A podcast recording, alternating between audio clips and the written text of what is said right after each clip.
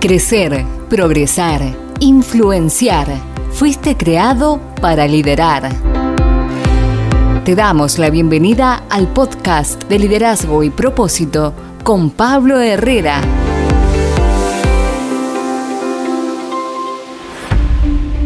Todo el mundo puede llegar a tener éxito en todo lo que se propongan. La diferencia será en la autodisciplina. Mi nombre es Pablo Herrera. Bienvenidos a nuestro episodio del día de hoy. En el episodio del día de hoy nos vamos a quedar con lo que tiene que ver con autodisciplina. La autodisciplina en un liderazgo, en un padre de familia, en alguien que está estudiando, alguien que emprende, va a ser eh, la columna vertebral para que usted pueda no solamente comenzar, sino mantenerte, edificarte y sobre todas las cosas corregirte. La autodisciplina. Eh, es difícil comenzar es difícil llegar a un objetivo, pero pocas personas llegan a alcanzar lo que alguna vez consideran eh, ser mejores en lo que hacen. Yo no sé si usted se considera ser mejor como jefe de familia, como líder, como empresario, como político, como el eh, líder en la iglesia, pero cuando usted consigue esto, usted se siente realizado, pero no termina allí la tarea. Ahora mucha gente dice, ¿cómo hago para mantenerme? Y otra gente dice, ¿cómo hago para alcanzarlo? ¿Cómo hago para eh, llegar a ser ese líder que yo pretendo ser. Número uno, número uno, desarrolle y cumpla sus prioridades. Un gran error de mucho liderazgo tiene que ver cuando se le asigna una función, quieren hacer más de los que les toca. No estoy diciendo con esto que usted sea alguien que hay que empujarlo, que si ve que algo se cae no lo levanta porque no le dicen no. Cuando quiere abarcar más posiciones de las que se le ha sido dada.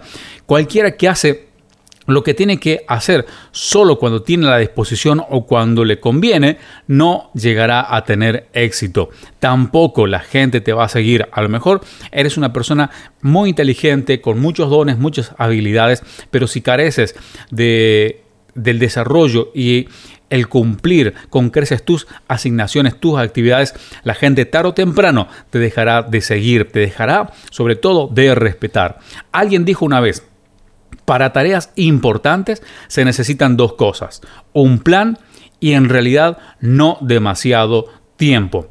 Como líder, como líder, tú ya tienes poco tiempo. Ahora, todo lo que necesitas es un plan. Cuando la gente dice, porque el día no tiene más horas? Es porque está mal empleando los tiempos, los horarios, está mal administrando su capacidad de poder desarrollar sus actividades mediante una agenda. Yo te pregunto, líder, ¿qué tipo de agenda manejas? Aunque sea en tu casa, eh, ¿cómo manejas, cómo administras?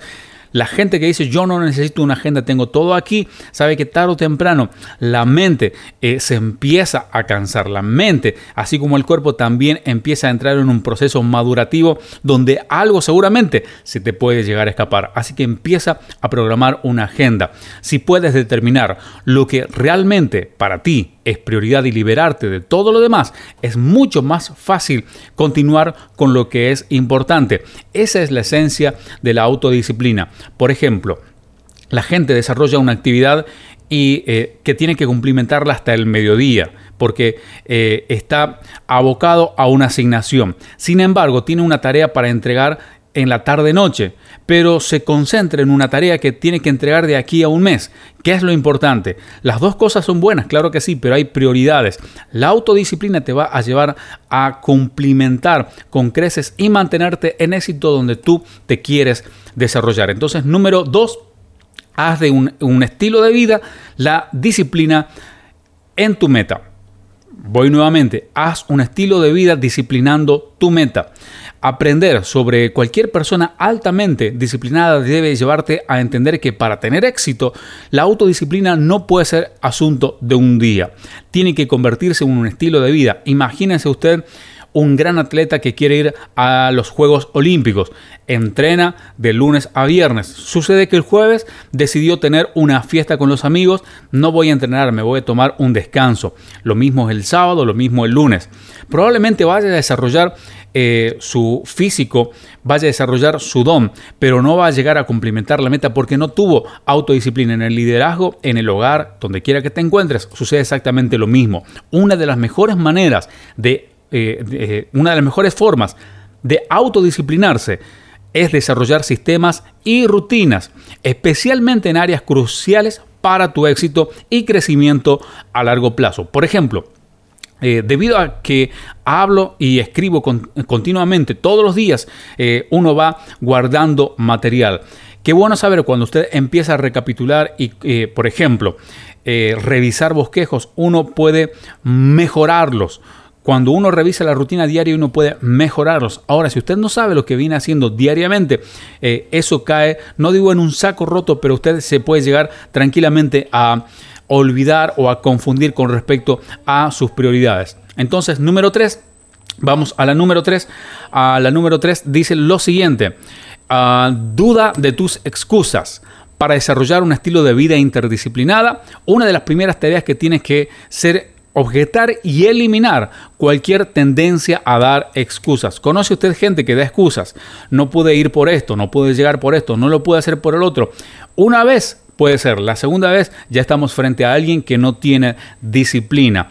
Eh, qué triste cuando a una persona no se le llama por su nombre o apellido, sino porque ahí viene el que tiene una y mil excusas. Así que deja de dar excusas, comienza a autodisciplinarte. Número cuatro, elimina las recompensas hasta que esté hecho el trabajo. Bueno, en nuestra cultura, sobre todo en nuestro país, eso es muy... Eh, muy arraigado a la gente. Por ejemplo, compramos hoy, vemos cómo lo pagamos después. No importa, luego lo pagamos.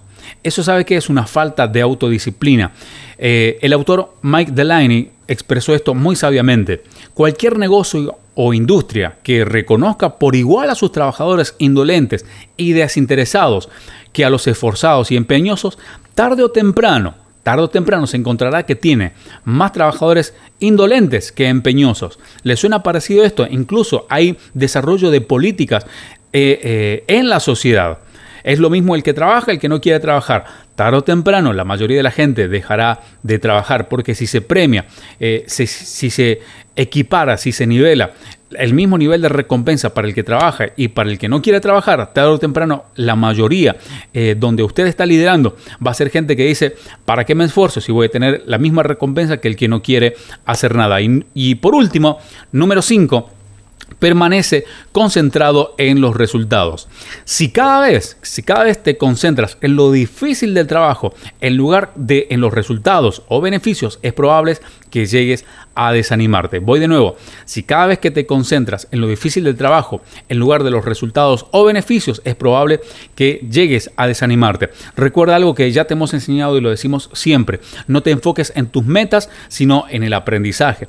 En las metas puedes fracasar, en las metas puedes aprender, en las metas te puedes corregir, pero el objetivo no cambia. No te concentres en las metas, concéntrate en el aprendizaje. Esto es válido para el diario vivir, en el administrar eh, del hogar, de tu empresa, de tu iglesia, donde quiera que usted se encuentre. Por último, dice la escritura, la palabra de Dios, en el libro de Proverbios capítulo 3, en el versículo 7, no seas sabio, no seas sabio en tu propia opinión, teme a Dios y apártate del mal. Quizás el peor punto sin retorno que vamos a encontrar en un día a día tiene que ver con una vida sin autodisciplina. Eh, usted va a encontrar gente que llega al final de sus días o al final de un objetivo, de una carrera, que dice no me dieron la oportunidad, a mí nadie me ayudó. Quizás, y es muy probable que se trate de gente sin autodisciplina. Buscad eh, a Dios, dice la Escritura, mientras Él pueda ser hallado. ¿Sabe que Dios promete dar sabiduría al que se la pide? Solamente está al alcance de la fe, al alcance de una oración. Así que queremos animarte que empieces a ejercer con todos los puntos que te hemos dado la autodisciplina y seguramente vas a ver que aunque la meta hoy pueda parecer distante o muy cuesta arriba, tarde o temprano ese objetivo va a llegar y la autodisciplina te ayudará a mantenerte en, esa, eh, en ese objetivo que tanto te logró alcanzar. Si este podcast ha sido de bendición para ti, comparte con alguien más y sé tú también de bendición para otros. Recuerda, tienes una vida con propósito.